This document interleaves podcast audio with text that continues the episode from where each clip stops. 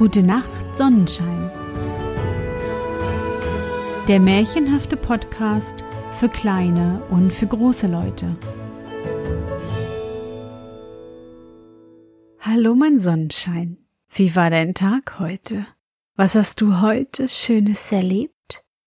Mein Name ist Anne und ich begrüße dich zur 107. Folge meines Märchenpodcasts.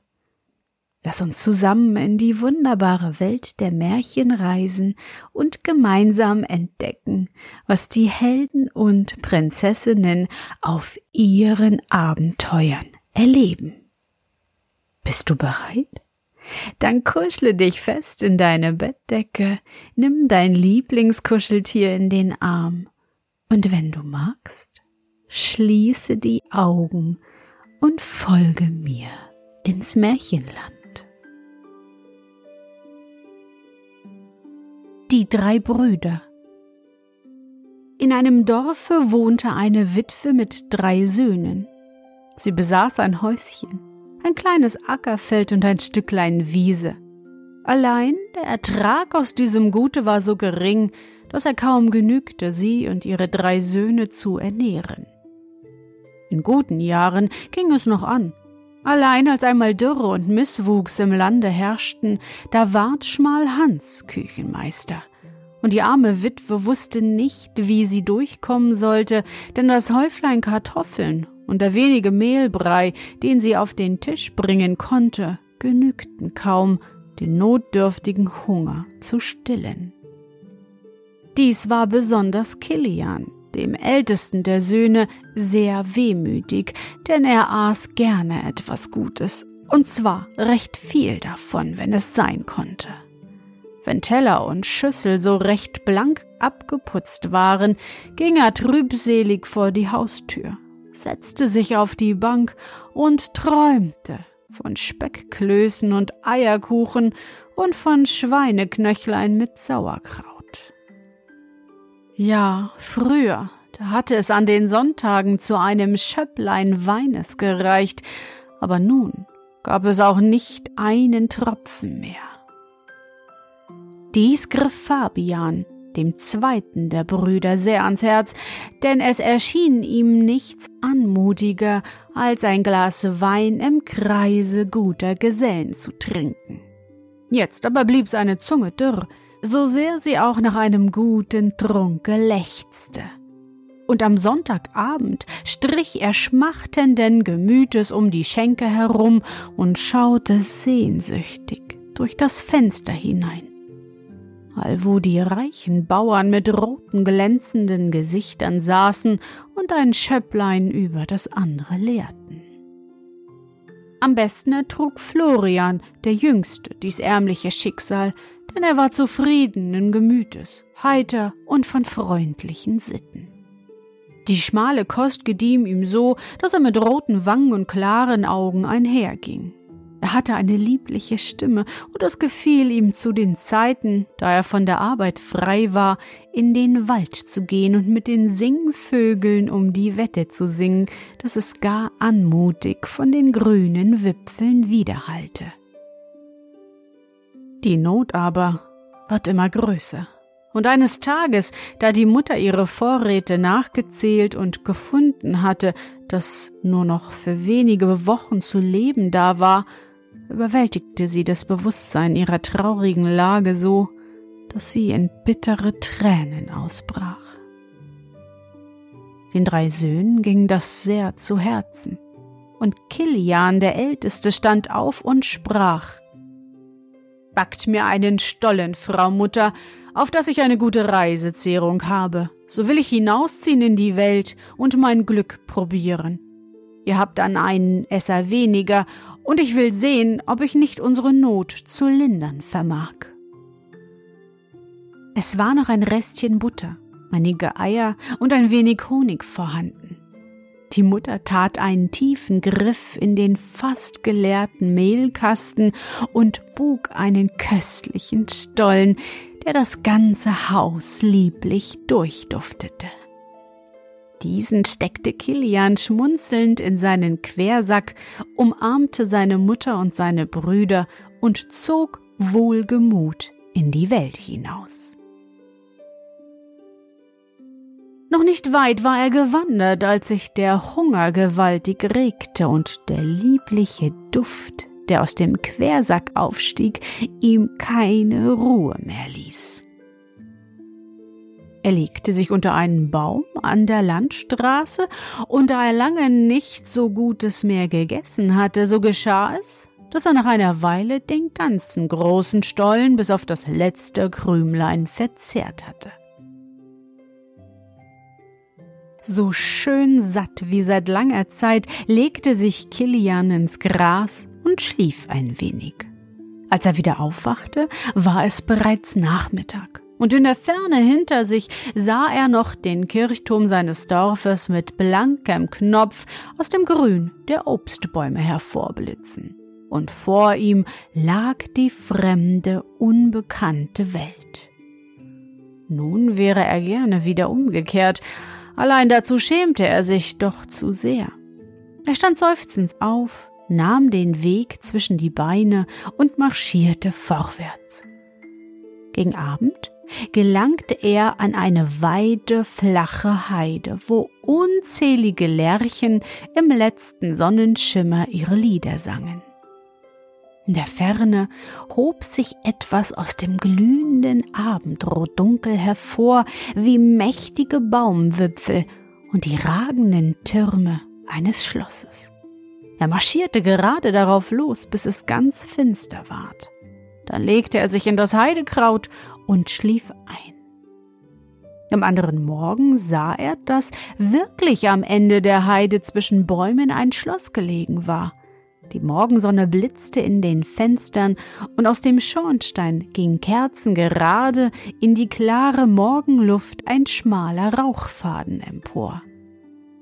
Dies war ihm ein tröstlicher und verheißungsvoller Anblick, denn wo es Rauch gab, da ward auch gekocht, und ihm dünkte schon, ein tüchtiges Frühstück sei gerade das, was er brauchen könne.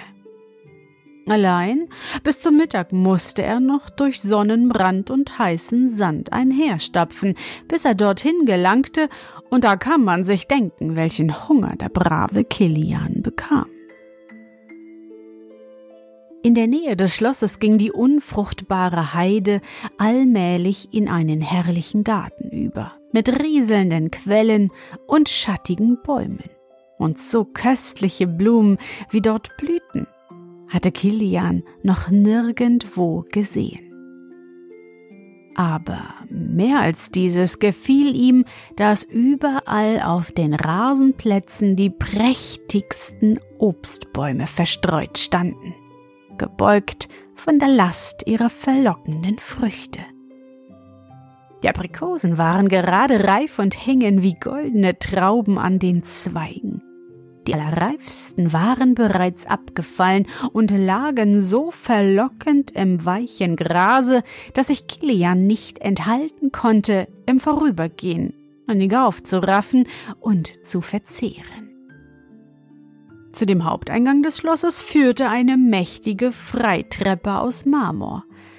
Allein dort wagte er nicht emporzusteigen, sondern er wandte sich zur Rechten und fand eine zweite Tür. Dort trat er ein und geriet in einen Gang, an dem die Küche gelegen war. Oh, welche herrlichen Gerüche drangen dort hervor. Da loderten mächtige Feuer, an denen sich zartes Geflügel an Spießen drehte. Dort in dem bläulichen Dunste, der den hohen Raum erfüllte, hantierten Köche und Köchinnen in schneeweißen Gewändern, und unter ihren Händen gingen die herrlichsten Kunstwerke der Kochkunst hervor. Fürwahr, dies dünkte ihm ein Paradies zu sein. Plötzlich trat ein reich gekleideter Diener aus der Küche hervor, sorgfältig eine dampfende Suppenschüssel vor sich hertragend. Diesem zu folgen trieb es Kilian mit magnetischer Gewalt und indem er ihm nachging, gelangte er in einen überaus prächtigen Saal, wo sich ein gedeckter Tisch befand, auf dem die kostbarsten Geräte von Gold und Silber zu sehen waren. An diesem Tische saß ein Mädchen, schön wie die Sonne, so dass Kilian vor Verwunderung fast erstarrte. Jedoch die Jungfrau forderte ihn mit lieblichen Worten auf, sich zu ihr an den Tisch zu setzen und an der Mahlzeit teilzunehmen. Dies ließ sich der hungrige Kilian nicht zweimal sagen. Und da nun ein köstliches Gericht dem anderen folgte, so vergaß er bald alle Scheu und fing an, ganz mörderisch einzuhauen und recht nach Herzenslust zu schlecken und zu schlampampen.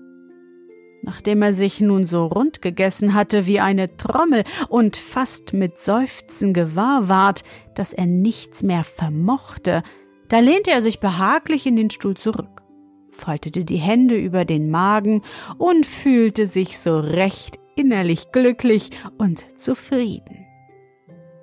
Die schöne Prinzessin aber, die ihm gegenüber saß, fragte ihn, indem sie holdselig dazu lächelte. Nun saget mir, werter Gast, was euch bei mir in Schloss und Garten von allem, was ihr saht, am besten gefallen hat. Diese Frage dünkte den guten Kilian gar leicht zu beantworten, und er hatte nicht nötig, sich lange zu besinnen. Alsobald antwortete er. Von allem Köstlichen und Wunderbaren, das ich hier in Schloss und Garten angetroffen habe, holdseligste Jungfrau, scheint mir des höchsten Preises wert die vortreffliche Küche, aus der so unvergleichliche Meisterwerke hervorgegangen sind. Die schöne Prinzessin ward dunkelrot vor Zorn und rief Ei, du Tolpel, du Fresser, weißt du nichts Besseres zu sagen? Marsch fort mit dir ins Hundeloch. Damit klatschte sie in die Hände, zwei handfeste Bediente sprangen vor, ergriffen den erschrockenen Kilian und brachten ihn in ein gewölbtes und vergittertes Zimmer mit eisernen Türen. Eine Schütte Stroh diente ihm zum Nachtlager, und Wasser und Brot war seine Nahrung. Das Allerschlimmste aber bestand darin, dass eine sicher mit Eisenstange verwahrte Öffnung von diesem Raum in die Küche führte, also dass ihm der liebliche Duft und der Anblick der köstlichen Speisen vergönnt war, während er mit Ingrimm in seine trockenen Brotrinden hineinbiss. Da nun der älteste Bruder nicht zurückkehrte und sich die Not immer vermehrte, sprach eines Tages Fabian. Gebt mir des Krüglein Weines mit, Frau Mutter, das ihr noch einsam im Keller heget. So will ich mich auf die Wanderschaft begeben und sehen, dass ich finde, womit unsere Not zu lindern sei. Solches geschah und alsbald an einem schönen Herbstmorgen wanderte er fort in die Welt hinaus. Er gelangte an denselbigen Baum, wo sein Bruder Rast gemacht hatte. Und da ihm an diesem Morgen eine ganz ungewöhnlich durstige Luft zu wehen schien, so legte er sich dorthin, um ein wenig seinem Kruge zuzusprechen. Der Wein ging ihm aber so lieblich ein, dass er nach einer kurzen Weile einen leeren Krug und einen vollen Kopf hatte. Und nachdem er sein Räuschlein ausgeschlafen, wanderte er desselben Weges weiter wie sein Bruder und gelangte in gleicher Weise am anderen Mittag in den schönen Garten und zu dem prächtigen Schlosse. Auch er wagte es nicht, die breite Marmortreppe emporzusteigen, sondern wandte sich zur Linken und geriet an eine Tür, wo gerade von einem Wagen mächtige Weinfässer abgeladen wurden, denn hier war der Eingang zum Keller. Er blickte mit Wohlgefallen in den mächtigen Raum hinein auf die stattlichen Reihen der gefüllten Fässer und sog behaglich den Weindunst ein, der dort hervorstieg. Ihn dünkte, dies ein gar lieblicher Ort zu sein, und der Kellermeister, der dort mit wichtiger Miene Wein abzog, wohl zu beneiden. Plötzlich kam ein Diener die Stufen herauf. Er trug in jeder Hand einen geschliffenen Kristallkrug, davon der eine mit rotem, der andere mit goldenem Weine gefüllt war, und er schritt damit den Gang hinab. diesem Diener folgte Fabian ohne weiteres und gelangte in denselben Saal, wo sein Bruder gewesen war. Das schöne Mädchen forderte ihn auf, mit ihr zu speisen, und er ließ sich dies nicht zweimal sagen. Jedoch vor allem sprach er mit Behagen dem köstlichen Weine zu. Und ehe er noch entschieden hatte, welcher herrlicher sei, der eine, der golden wie edler Topaz in seinem Glase schimmerte und so wunderbar duftete, oder der andere, der funkelte gleich dem Rubin und so senftlich und milde über seine Zunge floss, hatte er beide Kristallkrüge geleert und sich ein ziemliches Räuschlein erworben. Derweil er sich nun mit schon etwas schwimmenden Augen nach Meer umsah, fragte ihn die Prinzessin, indem sie holdselig dazu lächelte. Nun saget mir, mein werter Gast, was euch bei mir in Schloss und Garten von allem, so ihr seht, am besten gefallen hat. Diese Frage erschien dem angeheiterten Fabian gar leicht zu beantworten, und mit etwas schwerer Zunge stammelte er. Der w Weinkeller, teuerste Prinzessin, natürlich der Weinkeller. Die Schöne ward aber sehr zornig und sprach Ei, du Tölpel, du Saufaus, Weißt du nichts Besseres zu sagen? Marsch fort mit dir ins Hundeloch! Die Diener sprangen zu, und der bestürzte Fabian ward nun mit Wasser und Brot in ein festes Kämmerlein neben dem Keller gesperrt, wo er durch ein Gitterfenster den verlockenden Anblick von vielen hundert mit den edelsten Weine gefüllten Fässern genoss, indes er trübselig sein Durst mit schnödem Wasser löschte. Ja, nach einer Weile, da die beiden älteren Brüder nicht zurückkehrten, beschloss auch Florian, sein Glück zu probieren. Gebt mir euren Segen, Mutter, sprach er. Ich will fortziehen und meine Brüder aufsuchen und sehen, ob mir das Schicksal günstig ist. Die Mutter wollte ihn nicht fortlassen, weil schon der Winter begann und die Tage rau wurden. Allein er ließ sich nicht länger halten, und machte sich auf die Wanderschaft. Da er desselben Weges zog wie seine Brüder, gelangte er am Mittag des nächsten Tages ebenfalls zu dem bekannten Schlosse. Er stieg geradewegs die Marmortreppe empor, durchschritt einen einsamen Vorsaal und gelangte in das Zimmer, wo die schöne Prinzessin an dem gedeckten Tische saß.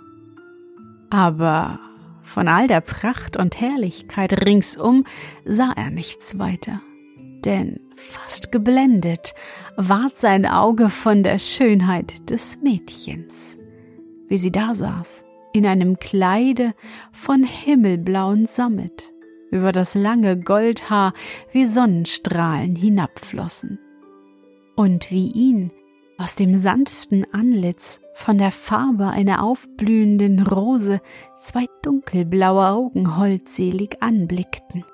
Das schien ihm das Herrlichste zu sein, das diese Welt hervorzubringen vermöge. Die liebliche Schönheit einer Blume und der strahlende Glanz der Sonne fanden sich in diesem schönen Geschöpfe vereinigt. Mit Zittern fast setzte er sich an den Tisch und so befangen war sein Gemüt, dass er vergaß, von den köstlichen Speisen zu genießen und dem edlen Wein zuzusprechen. Wenn das schöne Mädchen ihn aufforderte, nun, so esset doch, so trinket doch, es ist euch wohl gegönnt. So nahm er wohl in eiligem Gehorsam ein Häppchen oder ein Schlückchen.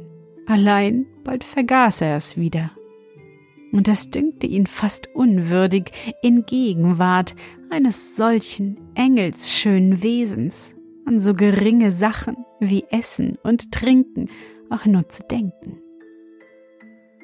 Als nun die Mahlzeit beendigt war, stand die Jungfrau auf und fragte, indem sie holdselig dazu lächelte.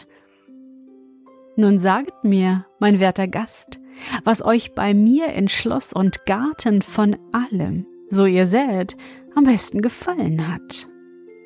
O Florian war dunkelrot und neigte ein wenig sein Haupt. Sodann aber ermannte er sich und sprach Wollt es nicht übel vermerken, schönste Prinzessin, wenn ich meines Herzens Meinung freimütig bekenne. Wohl ist dieser Garten von großer Schönheit und dieses Schloss Pracht und Reichtum von seltener Art, allein was bedeutet dies alles gegen den Glanz eurer Schönheit, der alles überstrahlt, so dass ich nichts anderes außer euch zu beachten vermag? Da erglühte das Antlitz der Jungfrau in sanftem Schimmer, und ein Lächeln gleich mildem Sonnenschein ging von ihr aus, als sie sprach. O, du freundlicher Geselle, wie lieblich weißt du deine Worte zu setzen. Solchen Mund muss man küssen, der so goldene Worte spricht. Damit schritt sie auf ihn zu, umfing ihn sänftlich mit den Armen und küsste ihn auf den Mund. Sie gewannen sich nun gleich so lieb, dass sie gar nicht mehr voneinander lassen konnten, und schon nach drei Tagen ward die Hochzeit mit großem Gepränge gefeiert. Die alte Mutter war auch dabei, und die beiden älteren Brüder, die auf Florians Bitten aus ihren trübseligen Gefängnissen befreit waren. Diesen beiden erging es besser, als sie wohl verdient hatten, denn der eine war zum Küchen- und der andere zum Kellermeister ernannt. Dies gefiel ihm gar wohl, und es dauerte nicht lange, da hatte sich Kilian ein Wänstlein angemästet, dass er so rund war wie eine Kugel, während Fabian seine ernsthaften Studien über die Vorzüge der verschiedenen Jahrgänge durch einen Antlitz bezeugte, so rot wie die aufgehende Sonne an einem Nebeltag. Florian aber und seine schöne Gattin lebten herrlich und in Freuden bis an ihr seliges Ende.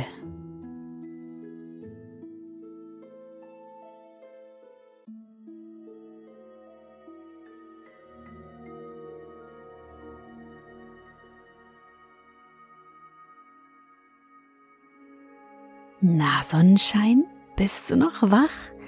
Das war das Märchen Die drei Brüder von Heinrich Seidel. So, nun habe ich Hunger. Was muss ich Kilian denn auch so leckere Essen vorstellen? Eierkuchen, mmm, und Stollen, so lecker. Wie so oft in unseren Märchen schafft es der jüngste Bruder, Fabian, den Versuchungen zu widerstehen, das Herz der Prinzessin zu erobern und seine Brüder Kilian und Florian zu befreien. Nun leben sie glücklich und zufrieden und haben immer etwas zu essen und zu trinken zur Hand. Ist dir eigentlich aufgefallen, dass unsere Prinzessin keinen Namen hat? Hm? Wie würdest du sie nennen? Meine nenne ich Anne. ich hoffe, dir hat unsere gemeinsame Reise heute gefallen. Für mich war es wieder wunderbar und ich danke dir, dass du mich begleitet hast. Und bevor du nun die Augen schließt und in dein Traumland reist, möchte ich mit dir nochmal an dein schönstes Erlebnis heute denken. Was war es?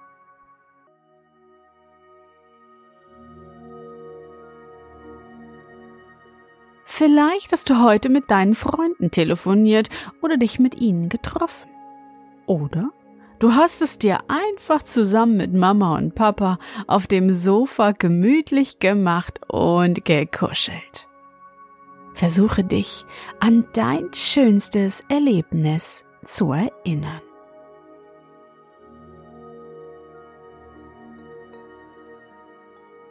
Und? Was war dein schönstes Erlebnis heute und wie fühlst du dich dabei? Suche dir auch heute wieder den schönsten Moment aus und präge ihn dir gut ein. Und wenn du magst, kannst du ihn auch malen oder aufschreiben. Und nun, gute Nacht, Sonnenschein.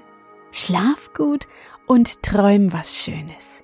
Wir hören uns bald wieder.